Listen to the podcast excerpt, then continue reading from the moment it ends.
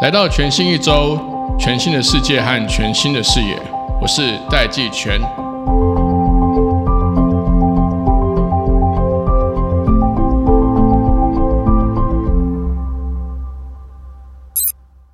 Hello，各位听众朋友，大家好，我是戴季全，欢迎来到全新一周。我们今天这一集邀请的特别来宾是大家熟悉的简立峰，立峰老师。那在这一集里面呢，我们聊到了三件对台湾、对我们非常重要的大事。第一件事情就是在去年的年底开始 booming 发展的生成式 AI。那我们在这一集里面讨论了这个生成式 AI 的潜力。我跟立峰都一致赞同，这是网络的第三波，也就是第一波一九九六年那时候的网络浪潮，以及第二波二零零七年全球的第一支 iPhone 上市的时候所引发的各种 App 的开发。那第三波呢？这个生成式 AI 的趋势可以让各种产业都可以用这样的生成式 AI 强化跟重新设定自己的这个服务策略。所以，资料安全、资讯安全，因为这样子的大规模的应用跟需求会变得越来越重要。立峰也在这一集里面跟我们分享了台湾的治安策略，以及台湾应该要怎么去落实治安及国安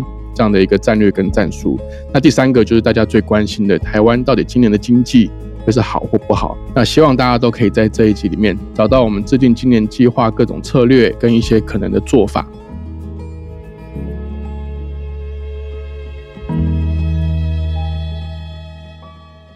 Hello，各位听众朋友，大家好，我是戴季全，欢迎来到二零二三年全新一周。今年开春第一位邀请的特别来宾就是我们的简立峰，立峰你好，季全好，大家好。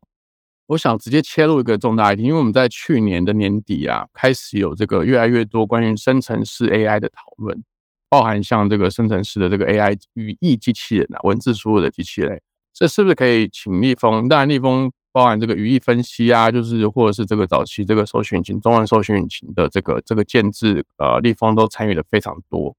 那立峰是不是可以从你这边的专业，先来跟我们大家从你的角度跟大家介绍一下什么是生成式 AI？那 GPT 的这个新的这个机器人，它到底有什么样的跟传统的这些语音机器人有哪些不一样，或者哪一些可以观察？好，这个跟大家报告一下我的背景哈，我可能是三十几年前啊，一九九一年台湾第一个做语言模型的博士哈，本土博士，所以其实呃，我也等待三十几年。我们现在所谓的大型语言模型，我们现在讲的这个 Chat GPT，它是一种语言的呃 machine learning 啊。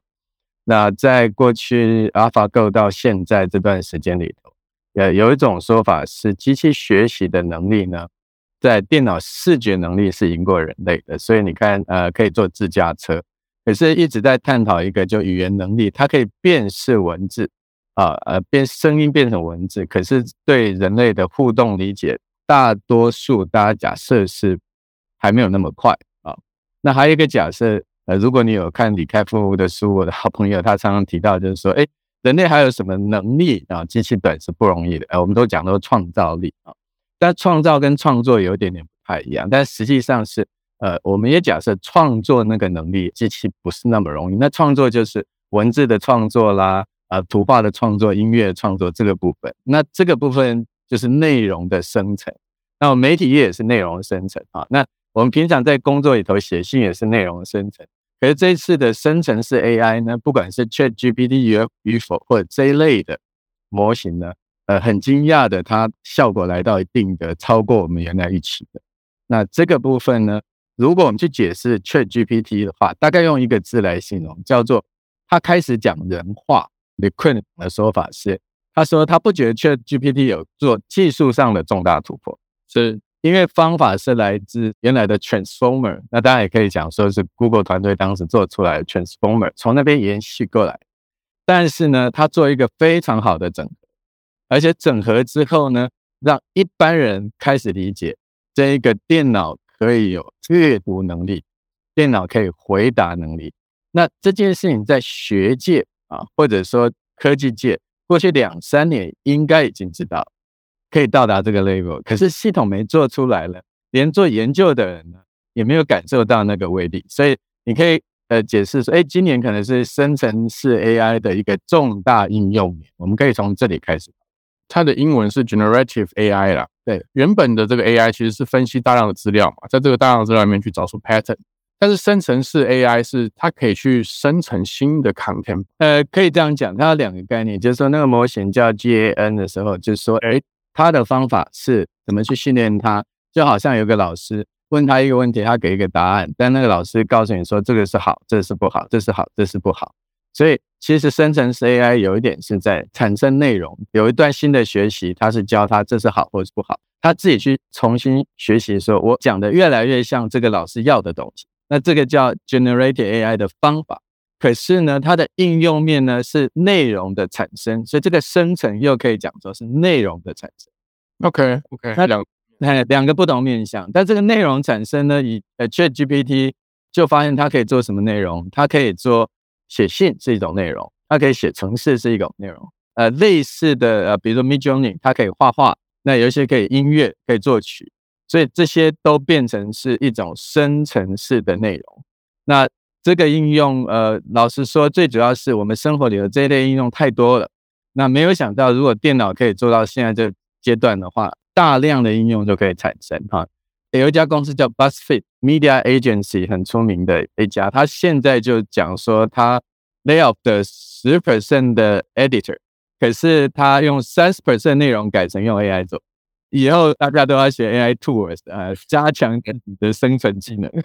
就是可以跟 AI 合作的 editor，会对对对对对，比这这个百分之百纯种 editor 要有要有竞争力的。最主要，它产出的速度太。快了啊！对，它可以做摘要，它还可以做翻译嘛啊。第一个最直接的假设，譬如说像我们这种内容工作者啦，啊，编辑为主轴的这个工作，这个核心要素，其实我看现在这个甚至是 AI 的发展趋势，它有两个大家比较不会常那么常提到的是，一个是说，它如果有越多的人类老师在教，它才学越快。对，它只是负责生成嘛，就它负责想象跟负责创造，可是其实。对或错，还是由人的感受来去来去判别它的得不得体，或者是说正不正确，或者是能不能够产生呃有意义或者是有价值的一些 content。你可以说 AI 进步会比我们快，从现在开始它会更快，比我们个别都快，因为它是所有使用者来教育它。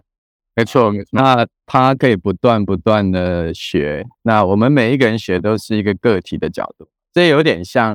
AlphaGo 跟人类的这些呃围棋高手，那么现在 AlphaGo 跟人类围棋高手已经是 AlphaGo 是老师，那些高手用它来学哦，比以前棋力进步很多，所以对个体来讲我进步了，但是 AlphaGo 更厉害了。我看到有一些在生成式 AI 的前面，就是说他把这个生成的内容丢出去之前呢，甚至会有另外一组 AI 去做。审查的动作，当然，当然严格可以变言论审查了。可是他有时候审查是审查一些，比如说种族歧视的这个字眼，甚至是有一些侮辱性的，或者是呃太过于暴力，或者是这个不实的东西。这个其实又有点像大脑跟我们整个脑部运作的这个相关性，你知道吗？就是可能会发现说，哎，怎么有一些朋友喝醉了之后英文特别好，怕自己英文讲不好的那个抑制作用被关掉了，所以他就比较敢讲，他是变得敢讲。并不是英文那个，嗯，应该是这样讲，就是说人类因为有一个前额叶嘛，哈，对，来控制那个，所以我们对于呃任何东西的反应，它不是单一的反应，它其实是多元的反应，但是被前额叶决定了最后的一个反应，输出对，输出嘛，哈，那如果你你丧失的这个这个，比如喝醉酒丧失一些意志之后呢，这个控制力就变差，它可能冒出你原来没有想象到你可以有的反应。这些反应包括说，哎，你说不定本来潜意识英语就蛮好的，反正你以为自己英语不好就就被压抑掉，有可能是这样。那 AI 现在模型也都是这样，就是说它是一层叠一层啊，一个模型接一个模型，所以 GPT 绝对不是一个单一模型，它是好多服务整合在一起的概念。所以它对任何一个服务，它都可以用自动分类去决定说，哎，这是回答的好，回答的不好，它也可以自我审查。所以以后我们如果把它讲成比较俗话的说法，这叫养小鬼。那每一个都可以养一个生成式 AI，可是呢，现在要看这种大模型，它愿不愿意让你养，因为养一个也很贵，对不对？所以可能大型企业可以跟 OpenAI 要一个客制化的模型，那其他人呢，可能没办法，你只能跟他要一个一般式模型。一般式模型你就改不了。OK OK，因为我看到细股有几个现象啊，就是一个现象是说，像去年就是根据估计，光去年光细股跟生成式 AI 相关的 startup 大概就五百家，那甚至还有个统计说，去年一年投资生成式 AI 的投资额就已经超过了去年五年整个细股的 VC 的投资额。不用太多人就可以新创了啊！这就几个厉害的呃机器学习或者是 AI 的呃学者工程师就可以创业，所以它的加速会容易很多。可是它的困难的地方在于说，有一点点进入到我们这样讲好了，呃，这可以拉回跟台湾有关，就是生成式 AI 第一个获利的就台积电嘛，因为你需要大量的 training，之后呢，如果你的晶片速度越快，你的成本越低。另外一个呢，你需要大量的伺服器，又跟台湾有关。可是呢，这些新创是这样，他创业很容易，但是很烧钱啊。嗯，呃，这些是需要钱。反而这个这个这一次的发展呢，它这个资源不是放在 talent，它放在 infrastructure 的 cost。这件事情呢，真正最后能玩的企业绝对没几家。这些新创呢，最终会被这些在这并购掉。OK OK。至少在我的事业历程里面，至少得看过两波啦。第一波当然就是一九九六到二零零零年那一波网络网络泡沫，嗯，对，那边有一波就是有很多的 startup。那第二波大概是二零零六年、零七年，就是第一支 iPhone 出来的时候，对的，mobile internet，对 mobile internet 的时候。所以我感觉这个氛围就是立峰，立峰也有同样的感受嘛，就觉得说这个是网络第三波的波命。呃，用第三波也可以，因为我们在几个月前，我们也假设那个第三波叫 Metaverse，我那时候就坚持它不是，但这一次我会讲说是，但是这个波动是不是能够到呃人人都可以去做这件事情？应该不是，因为呃网络泡沫的时候，是任何人都可以加网站，对，那 Mobile Internet 呢？因为那个呃门槛也算低，那这一次的门槛其实是高的。因为门槛高是说，我们看到 Chat GPT，我们想象说，如果我有一个啊，我就可以做很多事。问题是你没有那个东西，那个东西呢，train 一次要一千万美金，train 坏掉一千万美金就不见。最重要的是，你根本找不到这种人类地球等级的数据量啊！这个数据量你平常就要收集，收集的过程恐怕就已经几亿美金不见了哈。嗯，那而且现在人家愿不愿意让你收集还是个问题，因为 copyright。所以呢，大家都只能在巨人肩膀上做事情啊。那可以 debate 说，某些国家可以考虑要不要当那个巨人啊，国家级的力量去推动。那大企业肯定就只有这几家大。但是在巨人肩膀上堆积木呢，它还可以创造跟你刚刚讲前两波这样的应用的可能性。但是这些可能性要有一个前提，就是这些大巨人愿意开放部分的东西给你，可以加值。这个概念不是 call API。因为如果你靠 API 去呼叫它，你的资料喂给它，是它的脑在进步，但是它不会给你克制化。对，那你希望是它分一个小脑给你，那个小脑你自己去加值它啊，你大量喂你自己拥有资料给它。那这个发展模式就看哪哪一家公司愿意这样做。这个有点叫做说，我把现在 Chat GPT 当 size 一个克制化模型，每一家企业我给你一个，可是这每一个呢？从现在一百七十个 billion 参数，可能要是七个 billion 参数，可每一个可能都要一千台机器以上才能运作起来。那那就又是大企业才能玩，这个很有意思。因为一九九六年开始，当然那个时候第一波 IBM 做了一个决策，就是把 CPU 跟 operation system 外包嘛，对对，所以就创造了 Microsoft 跟这个 Intel 这两家。然后后来 Windows 跟 Intel 又组成 Intel 架构，对。然后那一波我在大学，所以我就一天到晚跑光华商场电脑，因为台湾也就是那个时候可以组电脑，所以才有电脑公司开始。可是我们的电脑里的 CPU 不是我们的，OS 不是我们的。对，那那第二波呢？第二波那个时候的商业发展很有意思的是说，Google，Google 其实并购了 Android 这家公司，但它并没有把 Operation System 当成是一个销售 Open Source 的。对，还有对，没错没错。所以其实现在就反而变成。全世界最多的 computing 的消费性的 computing 的运算单位，反而几乎没有微软的 operation system，包括 Chrome 也一样嘛，Chrome 也是 open source，所以它才那么快可以超越 IE 啊。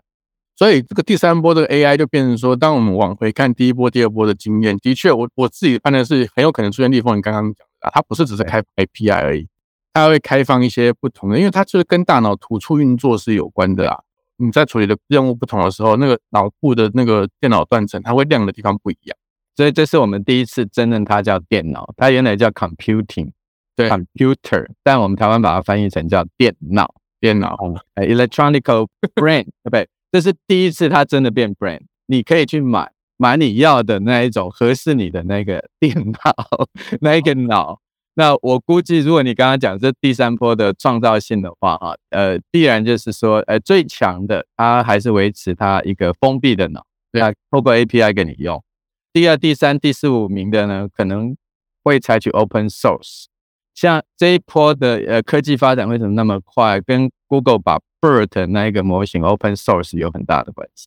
他把它确认好之后，连大学生、中学生都可以下载来一个小的参数模型，就可以做好多好多事情。我估计它还是两条路，一条是 iPhone 走的封闭式路，一条是 Android 走的开放式路。那我们可以拭目以待，就是有很多公司最后呢选择是开放，啊，那有一些更强的公司呢，它选择封闭。对对，这这个就是商业策略跟发展策略上面的。所以如果要做应用，现在就要把握机会，就是我们说你要学会怎么有一点点叫 hybrid model。就是说，你怎么样运用这些呃，已经可以有 API 可以给你 call 的这些模型？那你可以用多模型，你不要绑在一个模型上，因为绑在一个模型，它策略会改变，那可能太贵啊，等等等等，而且你也改不动它。可是呢，你在这个多模型里头呢，你还要再加上自己的呃 open source 找得到的模型来训练自己的东西，慢慢慢慢就变成说。我们脑有好多，有大脑、中脑、小脑逻辑，其实没有中脑了，也有眼脑。那我们自己去抖抖哪一个脑？比如说，我们作为企业主，看看每个人角色不一样，有些可能是面对消费者，有些可能是 B to B 的，是可以在这样子一个趋势里面去养一个虚拟的、看不见的一个 assistant 啊，这样，或是或者一个一个帮你判断或者帮你去思考的一个，就是帮你去做用户的分析、行为的分析啦，甚至要生成内容、做客服啦、做 content 啦。那除了这些之外，台湾的企业或台湾有哪些机会是可以留意的？这就永远的这个比较困难的问题，就是说来到软体应用面里头，我们在云端化的速度，这过去两年有加快现象，但还不够快。嗯，另外一个我们在应用的创造里头，数据的累积，不管是 B to B、B to C 也都不够快，虽然都有在进步，在在全球来讲，这个规模里头都不够大。在这种情形下，呃，AI 应用是我们一个新的机会，但这个新的机会里头，我们的旧的底子不好，哎，旧的底子不好的话，你没有太多的数据可以来训练。假设他今天养小鬼，你也要东西养它，你要食物喂它，那那这个食物都还没准备好，这个小鬼可能别的地方马上就变大鬼了，我们还在小鬼阶段，所以所以这是先天不足的地方，后生可畏，可以再追的原因就是说。它这个 legacy 突破了，它又是重来一次。这重来一次就是说，这一波养小鬼的人，他要擅长的东西是 AI machine learning，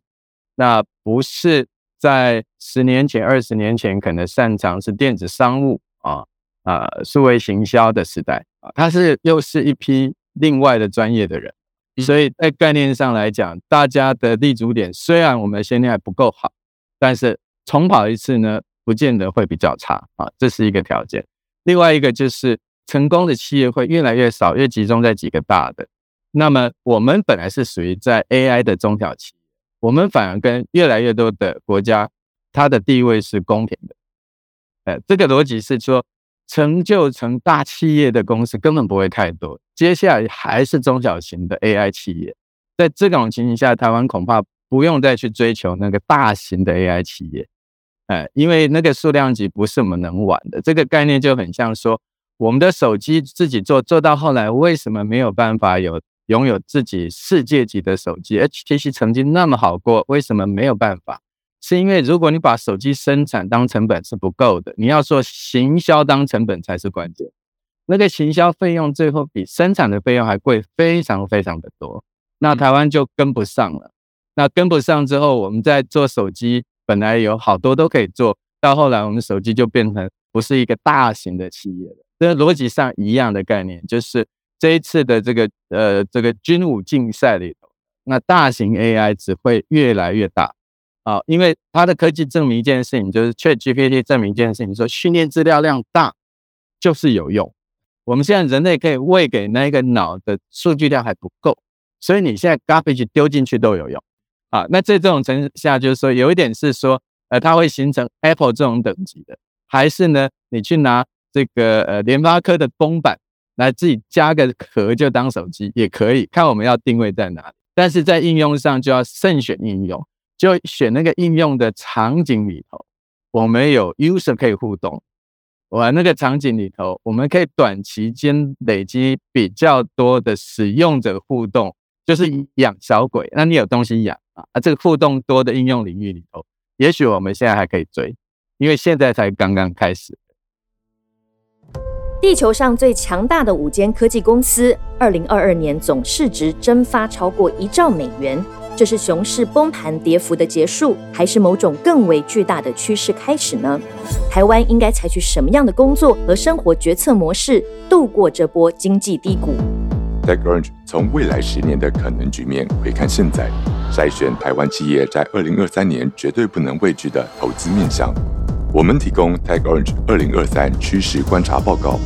你将获得六大技术趋势与明确的行动方案。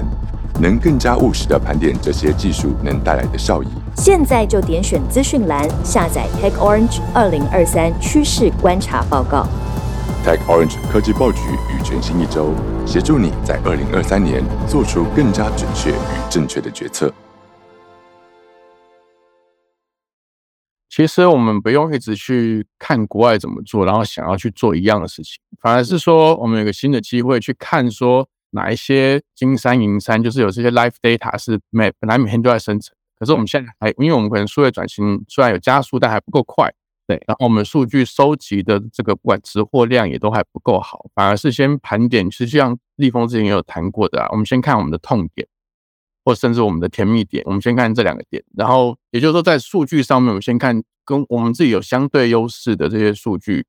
去尽快的把这些数据转型，或者是这些数据的收集、AI 的生成，去创出一个局部相对优势，这样就有可能除了原本的 server 跟晶片制造之外，可以再多一些中小型的 AI 式的这个这个生成式 AI 的这个服务或是应用公司。我举例来讲，就是说，假设今天这个 Open AI 他们愿意开放一个 Open 版本出来，虽然这个脑比较小一点点，那这时候台湾就要把握机会，就是说，哎，我找一些应用领域来 train data。举例来讲。政府服务的一九六六啊，他就应该赶快把他过去有累积的，呃，我估计他们应该有建档吧，那些 QA 希望他有建档，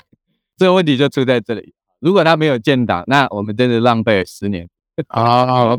哎，那他有建档，哇，这个就是机会来啊，因为呃，学理上告诉我们说，你把现在呃呃所谓的变形金刚 Transformer 式的，就 ChatGPT 就是一个一只变形金刚。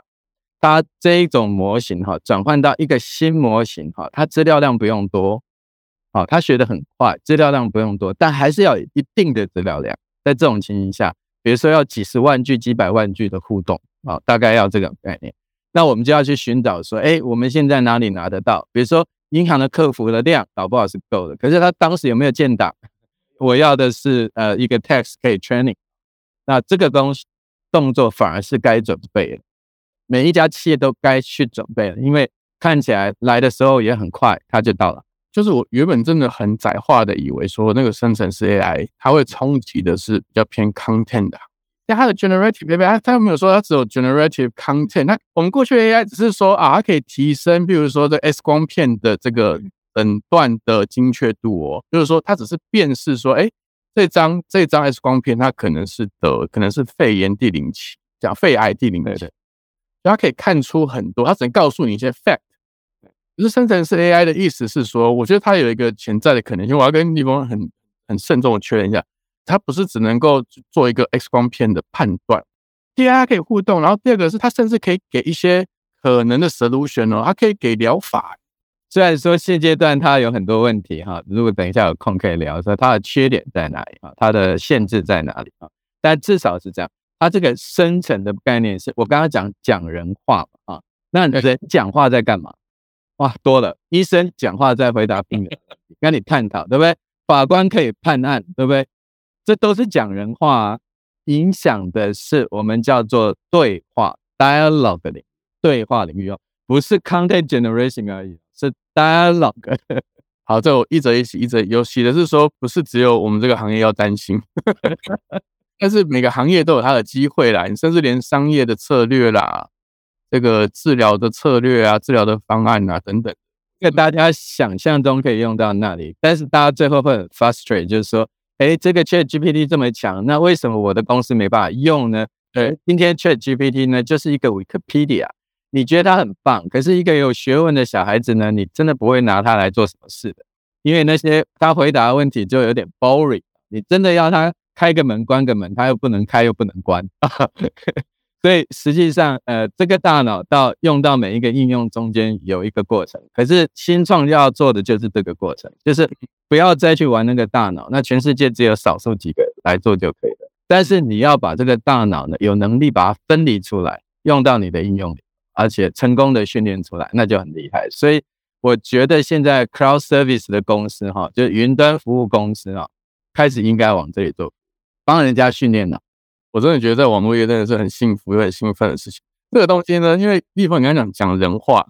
啊，人话的意思是，譬如说下命令就是一种人话，没错，对。所以当当这个这个像现在的 Chat GPT，假设它今天某些东西训练的够成熟，它可以到下指令，像你刚刚讲的，即便是关开门哦，嗯，几乎每天或常常会碰到的一个状况，是我们会按门铃嘛，对不对？对，按铃然后就说是谁啊？这样，嗯，百分之九十九的人都会说是我，这样。所以听的那个人，他其实是在辨识说，哎，这个声音，对，对对对，是是我妈妈，是我女儿啦，还是谁谁这样？所以这个事情如果之后由 AI 来做，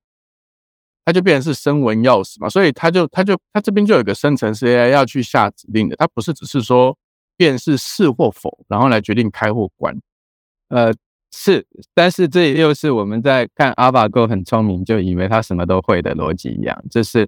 为生成式 AI 在一每一个应用里头又需要重劝好多东西，而且它牵涉到外部装置，所以它是一个物联网的整合，对不对？啊，那物联网整合，呃，开跟关也没有想象中那么顺利，因为你每一个装置长不一样，对，这个都是一个漫长的过程。可是大方向来讲，就是说，哎，technology wise，它有可能做得到。光这件事情的 investment 就起来，所以我们说，哎，今年有没有什么好消息？有，就是生成式 AI 的应用年，所以很多的新创呢，呃，现在又活下来，就是说。呃，去年可能 MetaVerse 还喊一喊没了啊，这个呃 Web Three 可能还有点下坡啊，还不太确认。虽然还有机会，但是呢，呃，深圳市 AI 可能觉得那些创投又有钱可以搬了啊，因为这个对呃人类说人话，那就让创投可以说故事哈。那创投可以说故事呢，银行的钱就可以搬出来。那对于全世界的呃投资方向来讲，就有一点点眉目。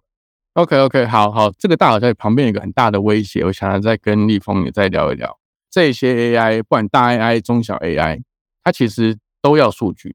对，可是呢，尤其过去几年，其实其实我们一直都公开私下都聊，其实台湾的治安是做的很不好。应该说资料的安全，全台湾的所有国民的数据越来越便宜，耶，已经跌到五千美金就可以买一包了。嗯，对啊，因为很可能在很多不设防的地方都被拿走了。对。对，就可能有 data，可能有不同地方 leak 出去嘛，全部都有可能。有可能你在快递的时候，资料就一直出去，一直出去。对，对，对，对，都有可能，很多地方。所以 AI 需要大量的数据，只是说当这个应用跟它的数据量越大的时候，原本没有去做好的这些治安的 infrastructure，它就会变成大毛病、大的问题。像现在诈骗越来越严重，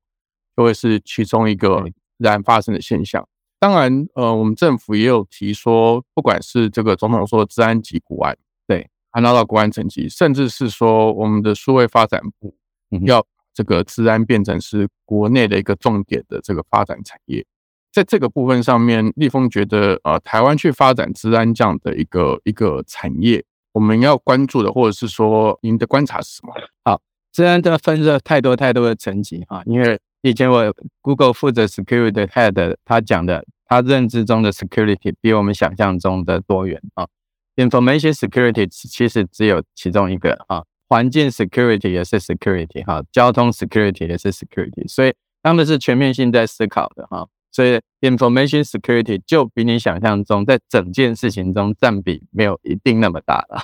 对，那我们其实对 security 这件事情呢，我们一直认为好像是某个单位啊，比如说国安单位叫 security 嘛，没有，它只是负责国家政策的安全面而已。安全是互动的，是来自你有没有敌人，有没有小偷。如果你附近小偷很多，大家的门就会呃加装很多。那呃，但是如果你互信呃小偷很少，大家信赖感高的时候，你的安全设计在你的法规里头，在那个信任里头，所以。最好的安全环境不是你把武器全部架起来，像呃中南美洲这样子啊，进入任何的一个大楼都要去 scan 它。对，哎，你你希望你的环境没有坏人，可是网络刚好相反，你的环境没有坏人呢，可是坏人可以从网络进来啊，他不是你家的坏人。这件事情呢，以前台湾的制造业采取方法就哦断网就好了，我断网就没有坏人啊。可是这个现在这时代又不能断网啊，所以它需要。的是一个比我们想象中困难的地方，是资讯教育在各个层级里头，其实那一个部分可能更关键。我们之所以那么多的呃内容是呃 leak 掉，是我们并不知道说我们政府很多的资讯系统它是可以被查的。当我去内政部查你的户籍资料之后，我又可以到另外一个地方交叉比对，全部加起来就全部拿走了，不完整了。对。我们以前我呃教我们 data privacy 的一个教授讲过一个概念，就是你所有资料像一张表，每一个资讯系统提供它其中某几个 column 跟 row，这全部加在一起就全部送给别人，大概就是这样。这个概念如果没有建立起来的话，你以为你在这个地方设一道锁把它锁起来，那大家没有整体的概念的时候，那个别锁是没有用的。我知道，我知道，因为因为这不管去年前年，其实。我光是看公开的新闻啦，我们都都先不讲那个市场，大家圈内哎在讨论谁。光看公开的新闻，当时只需要两三个程度还不错的工程师，就可以把全台湾的教育的小朋友资料都拉出来，有七百万笔，而且他们做的生意其实就是就是数据生意啊。他们是他们是把这个资料呢，去针对这些不同的补习班，比如说补数学的、补英文的。来去 filter 那些数学成绩比较不好的，或是或者是这个英文成绩比较不好的，他每笔资料可以卖比较贵。他如果要做的更深一点，他还可以去看转换率，你知道吗？那个就是川普在选举的时候，那个叫剑桥分析嘛，他要找的是说有没有可能被他 convert 过来，原来不是共和党支持者，可是他在动摇啊，那建议把他 convert 过来，那这个人可能占市场上三 percent，可是这这每一个 convert 的可能性呢，价值都很高。他就用这样子去卖 data 来来赚钱。其实网络上可能有一些城市已经在赚钱，大家不知道，他在赚赚那个点数啊、coupon 啊这些钱。因为他把我们的名字都拿去注册啦，所以呃，大量运用 data 做坏事的时代也到来。以前只是喊喊喊，以为治安是非常强调 IT 安全，所以大部分的学 IT 的人对这个兴趣不高。因为你知道，呃，大家都喜欢做的事情是攻击，不喜欢做防御。对你什么都做得很好啊，就什么都看不到嘛啊，就没有没有成就感。对，是现在第一个它有内需，第二个有国家安全上的可能的敌人，所以这个需求是有。可是治安是一个高度信赖产业，你要出口非常非常的困难。所以呃，我们治安能不能像其他产业有出口能力？答案是几乎没有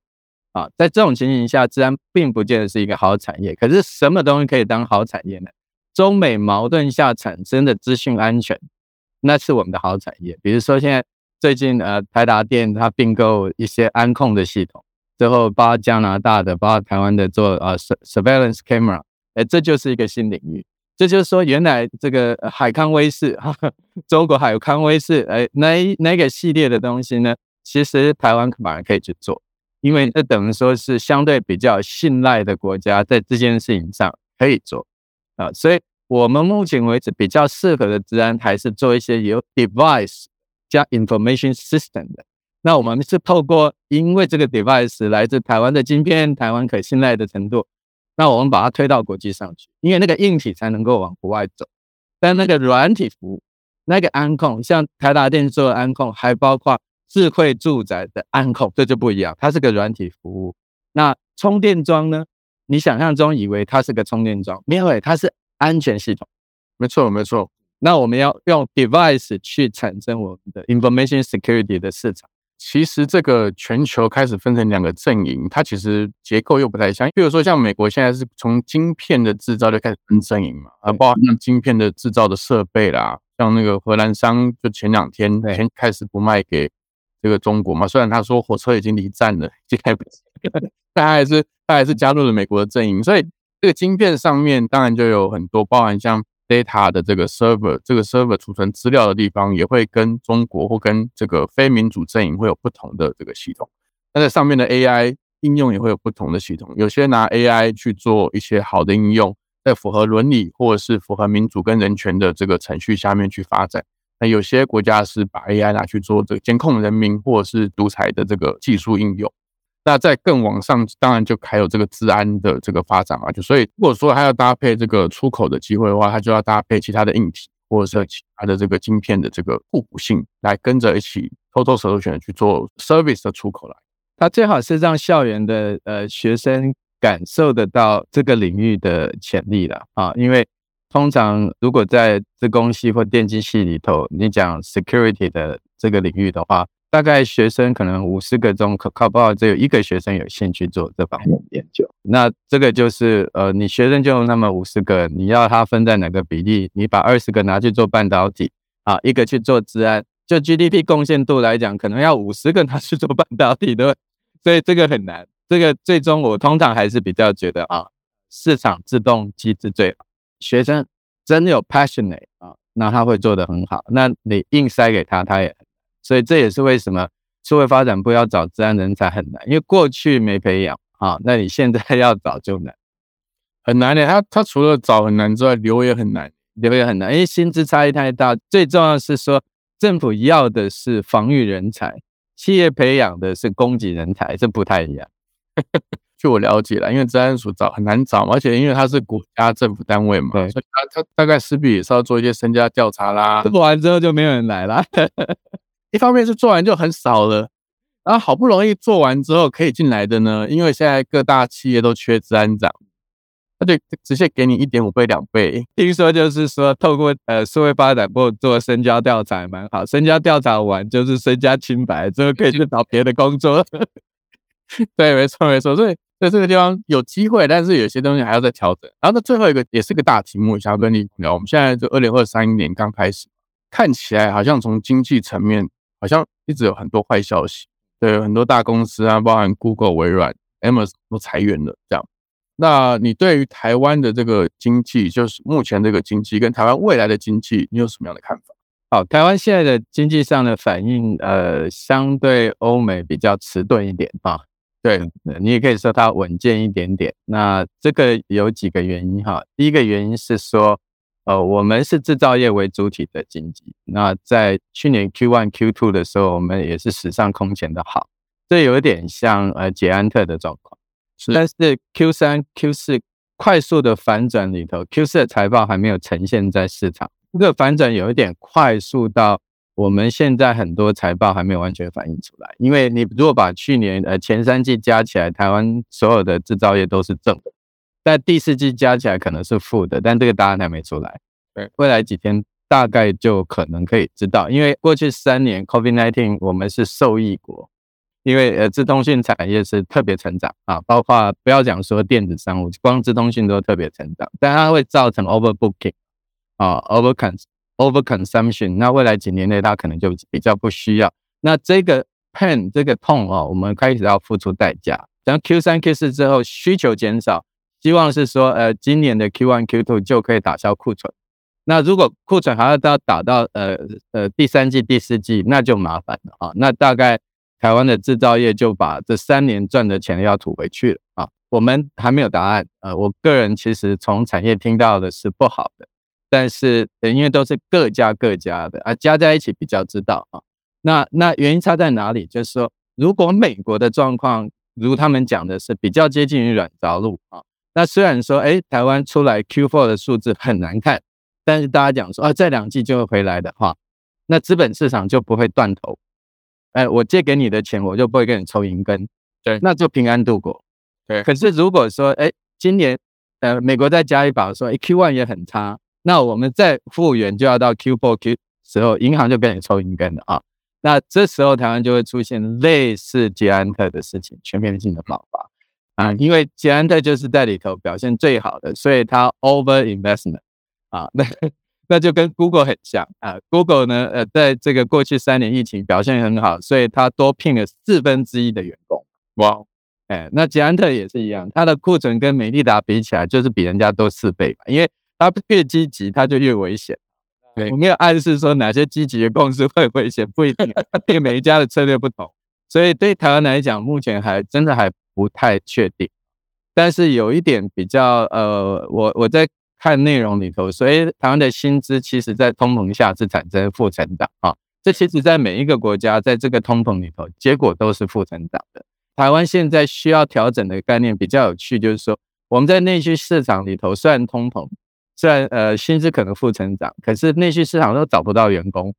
嗯，哦，你看餐饮业复苏了，可是没有员工哦，不是旅馆业没有员工哦，餐饮业没有员工哦。所以接下来的调整哈，如果我们不讲总体经济，我们讲个人，个人要去选择会缺工缺人才的内需市场，他的薪资会调整。哎，那不缺工不缺人才的地方呢，不要挤，因为那个地方呢调不起来。啊，那那这个就像银建业下好明显，好明显，银建业现在调的薪资已经高到不得了的高，还是没人。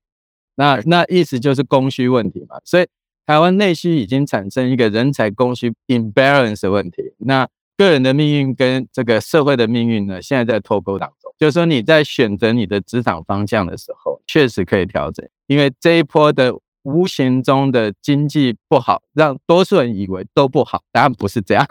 它是一个数位转型后的重调整。不管是对企业的决策者，或对个人来说，都还是可以在这个变动里面